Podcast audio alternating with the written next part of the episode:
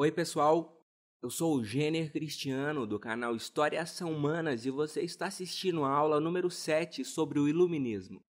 Vamos lembrar mais uma vez que o Iluminismo também é conhecido como Ilustração ou Século das Luzes. Portanto, sempre que ouvir falar sobre o Iluminismo, estabeleça imediatamente um link com os princípios do liberalismo econômico, do liberalismo político e da liberdade de expressão. Antes de começar a aula, um rápido recado. O nosso novo site já foi publicado. Houve de nossa parte uma preocupação com a questão da acessibilidade. Por isso, os nossos vídeos aqui no YouTube estão legendados, permitindo acessibilidade para pessoas com deficiência auditiva.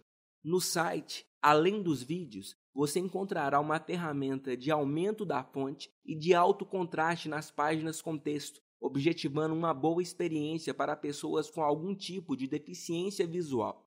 Por isso, pedimos a sua ajuda na divulgação de nosso novo site. Divulgue, compartilhe e permita que a nossa mensagem alcance e ajude outras pessoas. Nós contamos com a influência de cada um de vocês nas redes sociais.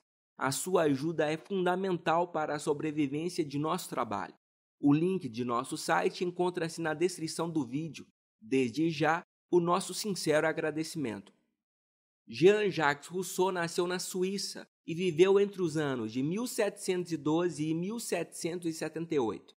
Logo de início, vamos estabelecer uma diferença entre Rousseau e os filósofos iluministas analisados nas aulas anteriores.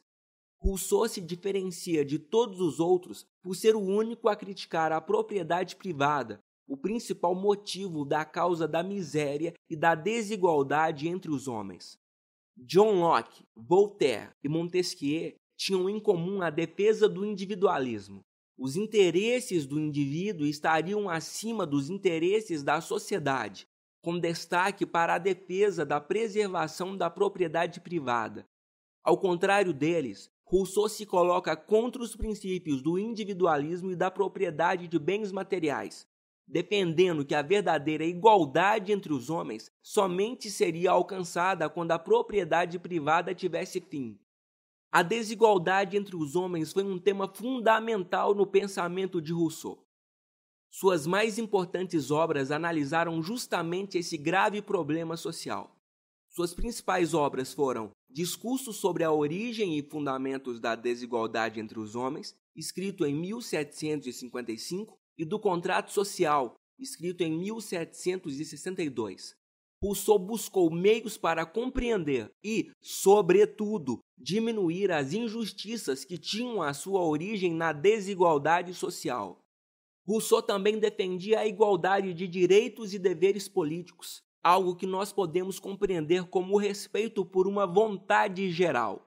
Em outras palavras, Rousseau defendia a democracia como instrumento necessário para que houvesse, de fato, o respeito à igualdade de deveres e direitos políticos. Mas, porém, contudo, entretanto, todavia, não obstante, Rousseau defendia uma democracia direta, ou seja, aquela em que cada indivíduo vai para a praça pública e participa ativamente, pessoalmente, de todas as decisões políticas. Não se tratava de uma democracia representativa e indireta, como essa que existe no Brasil atualmente, em que nós elegemos um parlamentar e ele nos representa ao tomar suas decisões políticas.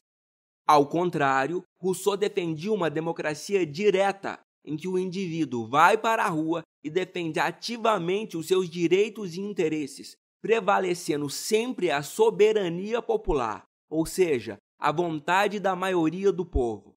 Portanto, no pensamento iluminista de Rousseau, o objetivo fundamental do Estado deveria ser a garantia da liberdade, da igualdade e da justiça para toda a população, sem qualquer tipo de exceção. A nossa aula se encerra por aqui. Em nosso próximo vídeo, iremos analisar a importância de Diderot e d'Alembert na organização da enciclopédia. Acesse os links na descrição do vídeo para obter informações adicionais. Inscreva-se em nosso canal e cadastre seu e-mail para ficar atualizado sobre as aulas mais recentes de História São Humanas. É sempre bom lembrar e anotar em sua agenda. Aqui tem vídeo novo toda segunda e quarta às 21 horas. Um forte abraço e até a nossa próxima aula.